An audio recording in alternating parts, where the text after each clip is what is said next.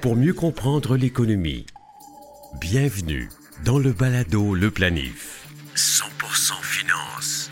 Voici Fabien Major. Bonjour, bienvenue au Balado Le Planif, votre magazine audio consacré à la planification financière, traite aujourd'hui de la spéculation et de ses effets pas toujours réjouissants.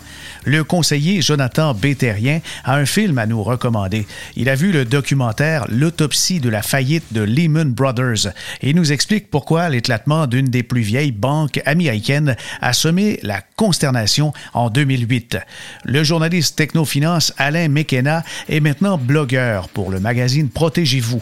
Il a récemment écrit un excellent papier sur les spéculateurs qui nuisent à l'électrification des transports. Mais pour débuter, la capsule Origine avec Isabelle Junot nous rappelle pourquoi l'atteinte du million de dollars en actifs est un souhait bien ancré dans l'imaginaire depuis des centaines d'années.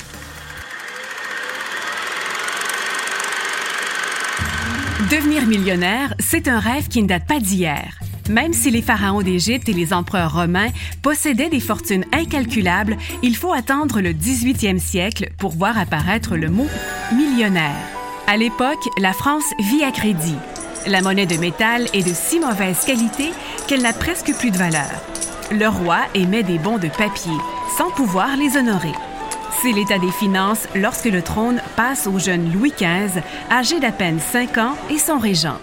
Le régent a pour ami un certain John Law, un économiste britannique. Ce dernier propose de mettre en place une vaste banque centrale pouvant émettre des billets et transférer de l'argent. Sa compagnie, Law Co, devient la banque officielle du pays. Puis Law Co se diversifie. Commerce maritime, tabac de Louisiane, fourrure du Canada. La compagnie émet des actions. Les gens achètent. Les prix grimpent on émet d'autres actions. Une part qui se vendait 500 livres atteint maintenant 10 000 livres. En une seule année, on double l'argent en circulation. La classe moyenne devient riche. Les riches deviennent si riches qu'on invente un nouveau mot pour les décrire, millionnaires. Mais comme tout cycle boursier, le rêve finit par prendre fin. Lorsque des investisseurs inquiets commencent à échanger leurs actions contre de bonnes vieilles pièces de monnaie, la panique s'installe et l'économie s'effondre.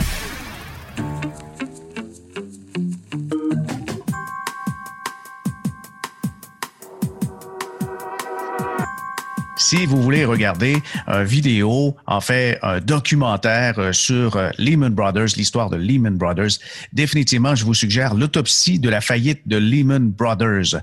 Pour nous en parler un peu, Jonathan Bétérien est avec nous, conseiller en sécurité financière, représentant en épargne collective. Jonathan, tu as vu ce documentaire récemment? Oui, bonjour Fabien. Oui, effectivement, j'ai regardé le documentaire, puis ça permet de, de bien comprendre tout ce qui s'est passé, les étapes vraiment qui ont mené à, l'effondrement d'une des plus grosses banques américaines qui avait été fondée en, en 1850.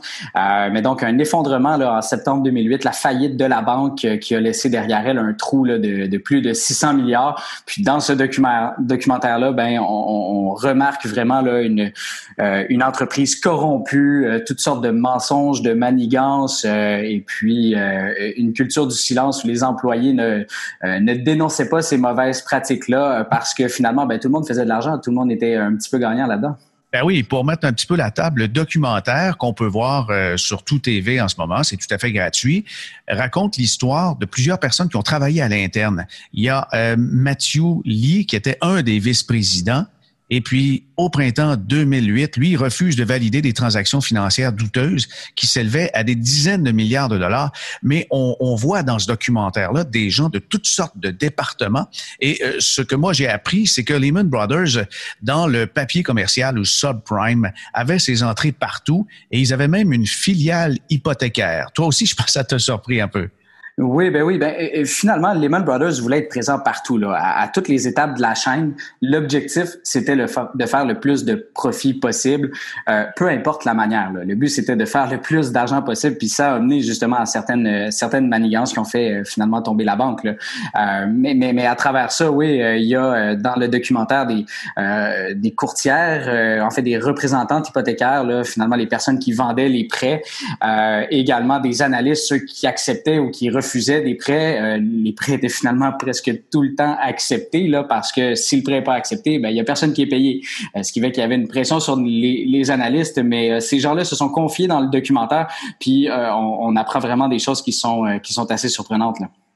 Ouais, et puis parmi les, choses euh, surprenantes, euh, il y a notamment le cas que dans cette filiale hypothécaire, on avait euh, découvert qu'il y avait supercherie, il y avait des fausses demandes et ça n'a pas arrêté la firme qui a continué justement d'accepter ces demandes qui étaient bâties sur du vent avec de faux emplois. Ben oui, exactement ça. Il y a même à un moment donné des employés qui se sont regroupés là, pour euh, dénoncer ces pratiques-là, mais il n'y a, pas personne qui les a écoutés. Là. Euh, il n'y a, pas eu de, retour là, suite aux, euh, interrogations des, employés. Euh, mais oui, on, s'est rendu compte que finalement, ben, euh, les, les, gens qui vendaient des prêts vendaient tout simplement du rêve à des gens qui n'avaient pas les moyens de se payer, de se payer des d'avoir un prêt, de se payer une maison, là, de, de souvent certaines plusieurs centaines de milliers de dollars, là, ce qui fait que ben, euh, ça, ça a apporté des problèmes. Là. On peut se remettre un peu dans l'époque. 2007, 2008, les gens pouvaient acheter des demeures sans mise de fonds aux États-Unis. Et en ce qui concerne l'hypothèque, on ne faisait aucune vérification de crédit et parfois aucune vérification à savoir si la personne était réellement citoyenne américaine, puisqu'il y a encore des immigrants illégaux aux États-Unis et ces immigrants-là faisaient des demandes pour acquérir une maison et euh, signer le papier. Première étape de l'hypothèque, on avait un taux raisonnable dans les 4-5% Deuxième année, peut-être 7-8% Et paf, troisième année, 12, 13, 14% Ces hypothèques étaient ensuite revendues et s'étaient mis en commun dans ce qu'on appelle aujourd'hui les subprimes. Et on faisait avec ça des leviers financiers. Lehman avait emprunté jusqu'à 40 fois les sommes qu'elle avait comme ça dans du papier commercial pour faire un levier. Une explosion spectaculaire. Ses dettes s'élevaient 15 septembre 2008 à 631 milliards de dollars. C'est, assez fou. Et avec du recul, Jonathan, qu'est-ce que qu'est-ce que tu en conclus euh, de, de ce documentaire-là? Ben, en fait, c'est euh, assez troublant de savoir que chaque personne était au courant du problème, euh, que certaines personnes, oui, essayaient de dénoncer, mais la plupart euh, n'en parlaient pas, continuaient de, de, faire leur travail quotidien pour encaisser leur leur paye, mais de savoir qu'un représentant hypothécaire, un vendeur de prêts pouvait se faire jusqu'à 100 000 dollars par mois, que cette personne-là avait un plus gros bonus, plus le taux d'intérêt proposé aux clients était élevé, ça, moi, c'est clair que ça me ça me dépasse. Euh, même une, une, analyste, Linda Weeks, qui disait, là, des fois, elle ouvrait cinq dossiers un après l'autre. Euh, C'était cinq dossiers complètement falsifiés avec le, les mêmes numéros d'assurance sociale, les mêmes euh, employeurs, euh, adresses, etc. Tous des documents qui étaient qui étaient falsifiés. Et même certaines personnes, il y a Sylvia Vega Sudfin, également une, une vendeur de, de, de, prêts, qui dit que sa famille a été menacée, qu'elle a, elle s'est fait voler des dossiers directement dans son bureau, puis ensuite elle se les fait reprocher. Euh, donc euh, ça, ça a été assez surprenant. Mais euh, également, j'ai aussi appris que la SEC aux États-Unis, en fait, n'a jamais porté d'accusation. au final, ce qu'on a compris, c'est qu'elle n'a jamais rien compris de ce qui se passait. elle s'est retrouvée avec, on parlait de 30 millions de documents à analyser, puis finalement, ben la SEC ne, comprenait pas qu'est-ce qui se passait, ce qui fait qu'il n'y a jamais eu d'accusation. Mais ça, ça m'a également fait tomber en bas de ma chaise, de savoir que toutes ces pratiques-là se passaient, puis finalement, ben, il n'y a rien qui s'est passé. Et à ce jour, euh, aucun dirigeant n'a été accusé euh, de, de, quoi que ce soit en lien avec cette faillite-là. Donc ça aussi, ça reste assez étonnant. Là. Vous allez voir euh, Dick Fall, qui était le CEO, le chef de la direction de Lehman Brothers à cette époque, et lui, tout ce qu'il souhaitait, c'est faire le plus d'argent possible et prendre tous les moyens. Bien sûr, il avait ses entrées. Euh, tu viens de parler de la SEC, la Security Exchange Commission aux États-Unis, qui est l'équivalent de l'AMF ici au Québec.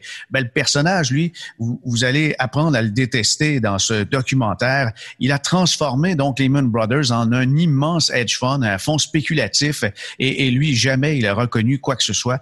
Et ce qui est hallucinant aujourd'hui, c'est que Dick Falt est aujourd'hui à la tête d'une société de gestion de capital, toujours à Wall Street. Il conseille des, biens nantis. Il a ses bureaux au cœur de Manhattan, mais jamais il a été euh, vraiment, on peut dire, euh, puni pour les gestes commis parce que c'est sous sa direction que, que, que, tout s'est passé. Les ordres venaient d'en haut, là, Jonathan.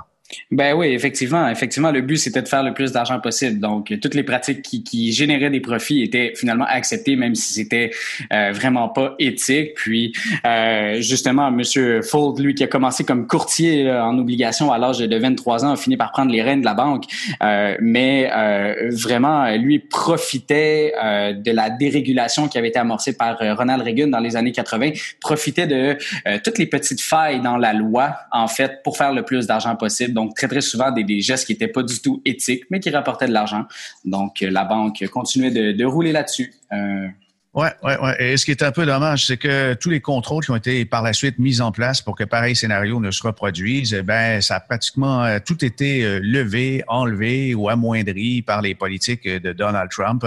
Maintenant, savoir euh, si les républicains vont reprendre, vont continuer à être au pouvoir aux élections prochaines ou encore si les démocrates prennent le relais, vont empêcher que pareille catastrophe ne se reproduise.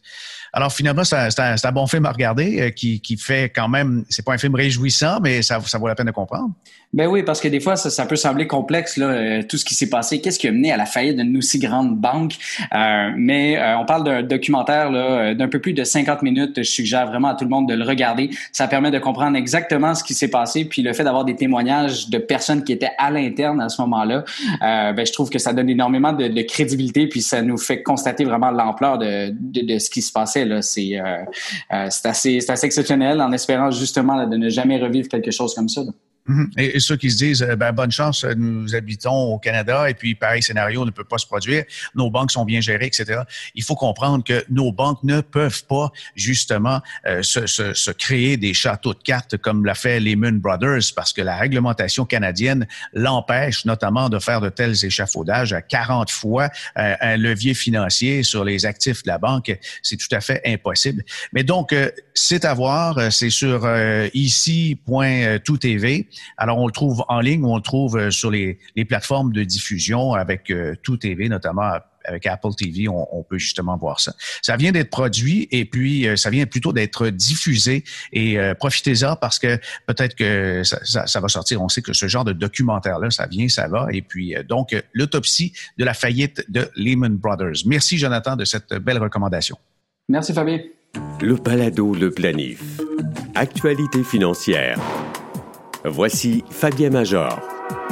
On rejoint Alain McKenna, journaliste techno-automobile, et aussi on pourrait parler finance, puisque euh, Alain a toute une carte de route. Et Alain, on peut dire que tu as un automne chaud avec euh, la radio, euh, de, nouvelles sources en ce qui concerne des, des médias de diffusion de tes écrits. Parle-nous un peu d'abord de la radio et du podcast. Oui, ben ça fait un petit bout de temps qu'avec euh, mon collègue Benoît Charrette, euh, on, euh, on, fait des balados. On a fait ça en vidéo et en direct sur YouTube et Facebook l'automne dernier, un peu pour tenter du genre de la balado. J'aime beaucoup la portion vidéo qui peut aller avec aussi parce qu'Internet est très flexible en termes de multimédia.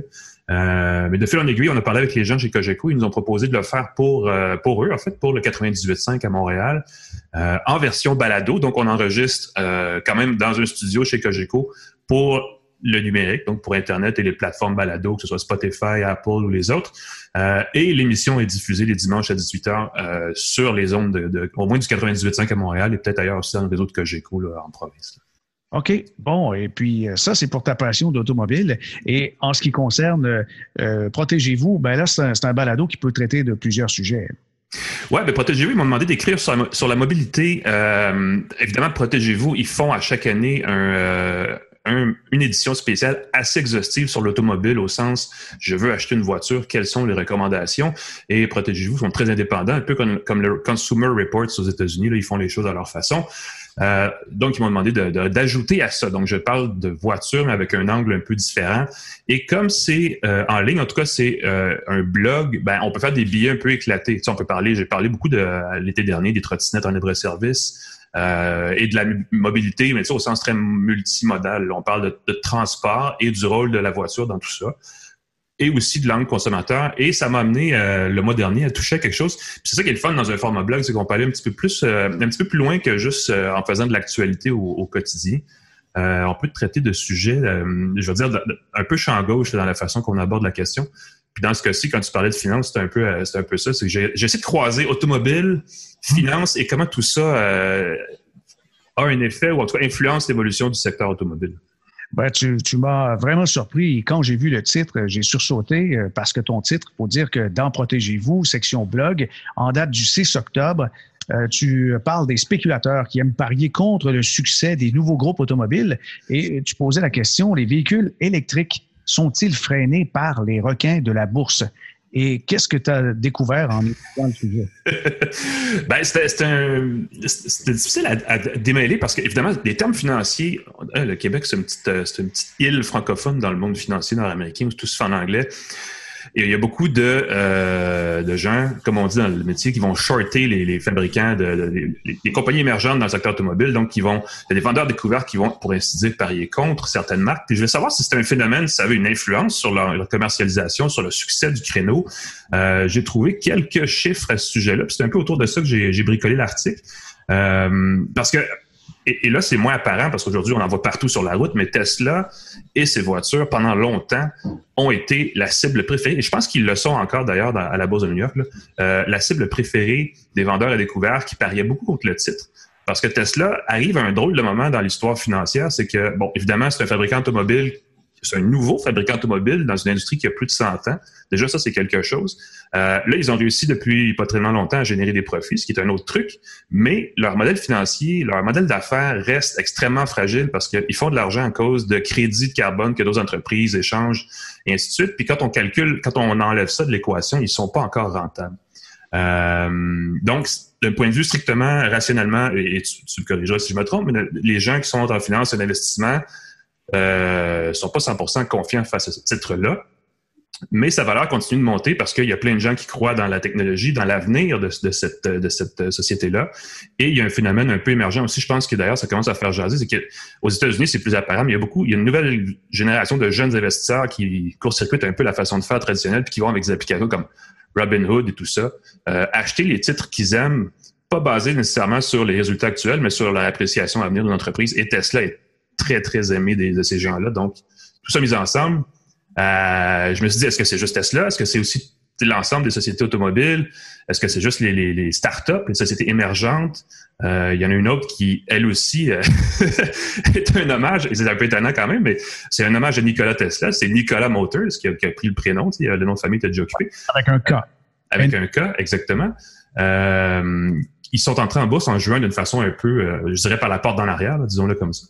Euh, et le mois dernier, il y a un, vendeur découvert qui a, sorti une étude qui a dit, écoute, ces gens-là nous bluffent, ils n'ont rien proposé. Et depuis ce temps-là, ça, c'était le, début de l'avalanche sur le titre de Nicolas. Depuis ce temps-là, ils ont perdu, je pense, 90% de leur valeur en bourse. Ils avaient une, une, entente avec GM pour 2 milliards de dollars qui est à être renégociée. Bref, eux, clairement, là, euh, leur modèle d'affaires vient de prendre le, prendre le bar. Est-ce qu'ils vont lancer leur, ce qui était leur seul produit? Il y a un pick-up attendu l'année prochaine, on ne le sait plus. Bref, tout ça mis ensemble, la question se pose, est-ce que les investisseurs un peu plus spéculateurs que d'autres euh, aident ou nuisent à des, technologies émergentes, si on veut, comme celle-là? Mm-hmm. Euh, donc, ça, c'était la prémisse. Maintenant, de résumer ça en 600 mots, c'était tout, un défi. Mais euh, ce qu'on voyait, ce que j'ai vu en tout cas, c'est que euh, en comparant les chiffres, notamment la part, en tout cas le poids relatif des vendeurs découverts sur le titre des fabricants dans l'automobile, ce qu'on voit, c'est qu'ils sont effectivement plus lourds, ils pèsent plus lourd sur les startups. Ils ont euh, de l'ordre de, de, de, de 4 à 10 fois si on compare à des constructeurs établis comme Ford et GM, qui pourtant, à mon avis, seraient faciles ce serait des titres assez faciles à parier contre parce que euh, Ford, c'est cyclique, ont toujours de la misère au bout de 3-4 ans, ils finissent toujours par se tirer une balle dans le pied. GM, ils ont, là, en ce moment, ils sont dans une situation, euh, je dirais, ils sont 50-50 en termes de virage vers l'électrification, donc ils sont, à mon avis, à risque aussi. Alors que les autres, c'est assez clair, leur stratégie, ils sont dans un créneau émergent, ils génèrent toujours pas de revenus, mais l'horizon est relativement dégagé. Euh, donc, tout ça mis ensemble, on a l'impression effectivement qu'il y a un mouvement, que c'est plus difficile euh, pour les sociétés émergentes dans l'automobile, en partie à cause de ces, acteurs financiers-là. Euh, donc ça, c'est une partie de la conclusion. L'autre partie, c'est que dans le cas de Nicolas, on n'a toujours pas ce que, le vendeur découvert a dit sur Nicolas, on ne sait toujours pas si c'est avéré. Il n'y a pas de, finalité encore à ce dossier-là. Donc, est-ce que c'est du bluff? Est-ce que effectivement la compagnie n'avait rien à proposer? Euh, là, en ce moment, on ne le sait pas encore, c'est pas entièrement clair. Donc, on imagine que si c'est le cas, ça, ça aura un effet bénéfique, ça aura fait enlever un, un, bluffeur de, l'équation. Sinon, ben, ça aura nuit à une nouvelle technologie assez émergente, parce que les camionnettes électriques, c'est la prochaine grosse affaire dans l'automobile. C'est quand même une histoire euh, digne d'un film d'Hollywood, là, parce que établi à Salt Lake City, qui aurait pas nécessairement de produits. Mm-hmm. Elle est dans, dans les startups et son président accusé d'agression sexuelle. En plus, ben oui, c'est ça. Dans le fief des Mormons. Exactement. Tu ajoutes ça aussi dans l'équation. Puis là, on a vraiment. Euh, et, et, leur entrée en bourse, c'est pas banal non plus. Ils ont fait euh, ce qu'on appelle un. un euh, je toujours le terme, c'est un terme assez complexe. Essentiellement, ils ont pris une société déjà en bourse. Mm-hmm. Ils ont fait une espèce d'acquisition inversée où ils deviennent tout d'un coup la société cotée en bourse, anciennement une société privée. Ils gardent les gens sur leur conseil d'administration, ils gardent le capital bâti dans l'entreprise qui était déjà en bourse et peuvent tout de suite, pouf, partir sans avoir à passer à travers une entrée euh, traditionnelle qui est un petit peu plus longue, un petit peu plus fastidieuse. Donc, c'est ils ont coché beaucoup sur la liste des choses suspectes. Là. Ouais, ben, la coquille comme telle faisait des recherches sur, entre autres, euh, l'automobile autonome, la conduite autonome. Mhm. Il semblerait qu'ils avaient des recherches, des travaux en cours, euh, peut-être pas de brevet, mais c'était le point de fusion. En tout cas, c'est ce qui est sorti publiquement. Là. On peut que les ventes à découvert dont a été victime Tesla, puis aussi Nicolas, ben, c'est un principe qui fait qu'on peut vendre au prix d'aujourd'hui des actions qu'on emprunte et on les paye plus tard. Ici, et ça c'est permis aux États-Unis, ce qui est particulier, c'est que les spéculateurs peuvent bien faire des, des tournées ou des conférences pour dénigrer l'entreprise et si titre plante, ils s'enrichissent. Ouais. C'est ce qui rend la, chose effectivement un peu euh, délicate. Souvent, ce sont des gens qui euh, vont y aller de, souvent de déclarations complètement farfelues. Donc, dans ce temps-là, on, réalise un peu leur position. Euh, dans le cas de Nicolas, c'est assez gros parce que l'entreprise n'a pas réagi. Il s'est ajouté en plus, comme tu le disais, des, allégations de, de euh, d'harcèlement sexuel qui, qui aide en rien évidemment la situation. Mais Bon, Nicolas, c'est un cas, c'est une jeune entreprise dans, le contexte. Tesla, eux, ils ont évidemment fait mordre la poussière à, la plupart des vendeurs à découvert parce que effectivement, leur titre a bondi depuis un an sans bon sens, comme il le fait assez régulièrement au fil des dernières années. Donc ça, de ce côté-là, on est, de point de vue, euh, les gens qui aiment Tesla sont relativement confiants que la compagnie va traverser cette, peut-être même déjà traverser cette espèce d'étape-là dans, dans, son cheminement. Mais euh, ce rôle-là des vendeurs à découvert, très, très ouvert, très public, très vocal est assez particulier, effectivement. Et puis ça, ça, ça t'amène euh, de New York jusqu'à Saint-Jérôme, puisqu'il y a aussi de l'innovation chez nous, ici, dans les véhicules électriques. Oui, ben c'est ça. Ben c'est la, la, logique suivante, c'est que est-ce que dans ce contexte-là, une nouvelle entreprise, euh, où qu'elle soit dans le monde en fait, qui veut se lancer dans ce créneau-là et qui a besoin de capital, est-ce que l'inscription à la bourse est une bonne idée? Parce qu'à un moment donné, l'aide gouvernementale, il y a des limites à ce qu'elle peut faire. Dans le cas québécois, on le sait, il y a beaucoup d'entreprises au Québec qui sont dans cette filière-là de la, appelons ça la voiture innovante, le véhicule ou le, transport de l'avenir. On ne va pas nécessairement faire des autos comme GM Ford, mais je pense qu'on veut créer des technologies, on veut fabriquer des composants qui vont aller dans les, autos de prochaine génération. Je pense entre autres à des batteries. Euh, une société bien en vue ici, c'est Lyon Électrique euh, de son nom entier, la compagnie électrique Lyon, bon, qui est basée à Saint-Jérôme, qui a présenté il y a, quelques, il y a peut-être un an, un an et demi, un, autobus électrique, un autobus scolaire euh, 100% électrique, qui a ensuite évolué son concept, qui est rendu avec un camion qu'on appelle le classe 8, qui est une espèce de gros camion, euh, camion remorque un peu, là, euh, camion de transport commercial, donc. D'ailleurs, tu mentionnes dans ton blog que le CN en a acheté des exemplaires. Exact. Ils en ont déjà livré au CN en plus. Puis là, Amazon devrait recevoir sa propre première livraison avant Noël. Ils ont aussi acheté euh, une poignée d'exemplaires, pas une tonne, mais juste pour dire que la technologie existe et qu'elle est fonctionnelle. Donc, eux, euh, ils sont rendus là. Ils sont à un stade de, croissance où là, ils peuvent penser à aller en, aller en bourse, à s'inscrire à, la bourse de Toronto, entre autres, pour aller chercher du capital. Leur PDG, d'ailleurs, je pense qu'il a fait une tournée des médias, il y a, en tout cas, il a été, il euh, on the record, comme on dit, pour dire oui, ben, on, y, pense, on n'est pas sûr encore, on hésite. Euh, mais il pourrait être tenté à l'embauche. Puis là, tu dis, ouais, est-ce que c'est une bonne idée? Est-ce que cette entreprise-là pourrait arriver à Toronto? Euh, ou peut-être même à New York, c'est pas impossible. On a vu des entreprises, Lightspeed entre autres, qui, qui, a fait les deux récemment. Est-ce qu'on, est-ce qu'on, est-ce que c'est une bonne idée? Est-ce que c'est une moins bonne idée? Est-ce que ça ralentit le, développement de cette filière-là? Parce que justement les entreprises hésitent vu ce qui les attend euh, c'est assez fascinant. On le sait pas, évidemment. On va voir euh, ce que Lyon va décider de faire dans les prochains mois, mais ça a clairement un effet, puis ça influence la décision finale de ces entreprises-là. Mhm. Ben, ça peut être tentant aussi pour Lyon d'aller du côté du Nasdaq. Normalement, on va s'inscrire à plus d'une bourse et si on s'inscrit au Nasdaq, automatiquement, on attire l'attention de tous les investisseurs qui sont tentés par l'innovation, par la technologie et on sait qu'il y en a qui sont friands. Tu faisais mention de Robinhood aux États-Unis, plateforme de courtage en ligne sans frais, mais ce sont eux, entre autres, qui prêtent des titres et c'est pas gratuit à des spéculateurs pour les vendre à découvert. Et de dire on investit dans ce qu'on aime, ben ce qu'on aime, écoutez, euh, c'est c'est pas toujours euh, un bon investissement. c'est pas aussi rationnel qu'on le souhaiterait, non? Ben, et, je vais ajouter à ça parce que c'est un autre effet, c'est que tu sais, il y a un virage dans, dans le monde très large du transport en ce moment dans le monde vers les énergies propres et c'est tentant pour des entreprises comme Lyon de rentrer dans, dans, dans ça. Et, et c'est pas une bulle, mais il y a clairement un mouvement favorable pour ces entreprises-là. Donc, c'est doublement, effectivement, c'est tentant d'une part, il y a un intérêt manifeste, il y a un risque, euh, ce, qui, est naturel dans notre entreprise. Notre industrie, c'est comme ça, mais là, c'est assez particulier comme situation parce que c'est c'est vraiment un créneau relativement abstrait, là, vente à découvert, euh, euh, des choses comme ça, viennent influencer l'évolution de l'industrie de l'automobile de l'avenir et ça a des effets jusque chez nous. Oui, et puis pour la bourse aussi, il ne faut pas oublier que la tendance lourde des fonds de placement ESG pour environnement socialement responsable, saine gouvernance, fait qu'il y a beaucoup de fonds de pension qui insistent pour avoir le genre de technologie comme ça. Alors oui, c'est tentant pour plusieurs d'aller en bourse, mais effectivement, les vendeurs à découvert, euh, c'est quelque chose dont il faut se méfier et, c'est la jungle. Ben, ça fait, tu sais, puis j'ai regardé les théories là-dessus parce que tu veux pas arriver avec une, proposition comme la mienne dans, le blog, euh, un peu de champ gauche, sans, sans fondement.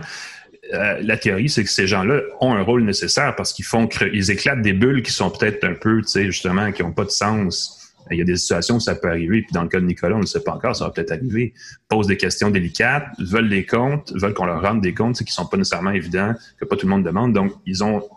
Puis, ultimement, ils affectent ils, ils, nuisent pas à la valeur de l'entreprise tellement qu'ils font juste crever la, la, la, surpopularité d'un site ou quelque chose comme ça. Donc, ils ont un. Ils sont, sortent pas nulle part eux non plus. Donc, c'est assez intéressant de voir le, toute cette, cohésion-là dans le marché, comment ça, comment ça se traduit au sein, pour des entreprises très concrètes comme un fabricant d'autobus, par exemple. Ouais, si, si, les gens veulent en savoir un peu plus sur la vente à découvert, il y a un film passionnant sur Netflix sur le cas Herbalife. Bill Ackman, c'est ah, un oui activiste qui fait des sorties et de temps en temps, ben, il y a une cible. Et puis, pendant longtemps, c'était Herbalife. Il est déjà milliardaire et lui disait qu'Herbalife, euh, c'était bâti euh, sur un château de cartes. Et c'est intéressant de voir la mécanique, mais aussi de voir comment ces activistes-là peuvent apporter du bon, mais aussi détruire complètement de belles entreprises. Ouais. Ben, Herbalife, c'est oui, c'est un, autre créneau. Puis il y a aussi tes entreprises dans ce créneau-là. Il y en a plusieurs. Tu sais, Usana aussi, des choses comme ça que tu dis. C'est pas loin d'être pyramidal non plus dans leur modèle d'affaires, donc ça soulève des questions. Puis c'est évidemment un, activiste en plus comme Bill Ackman est un bel exemple de.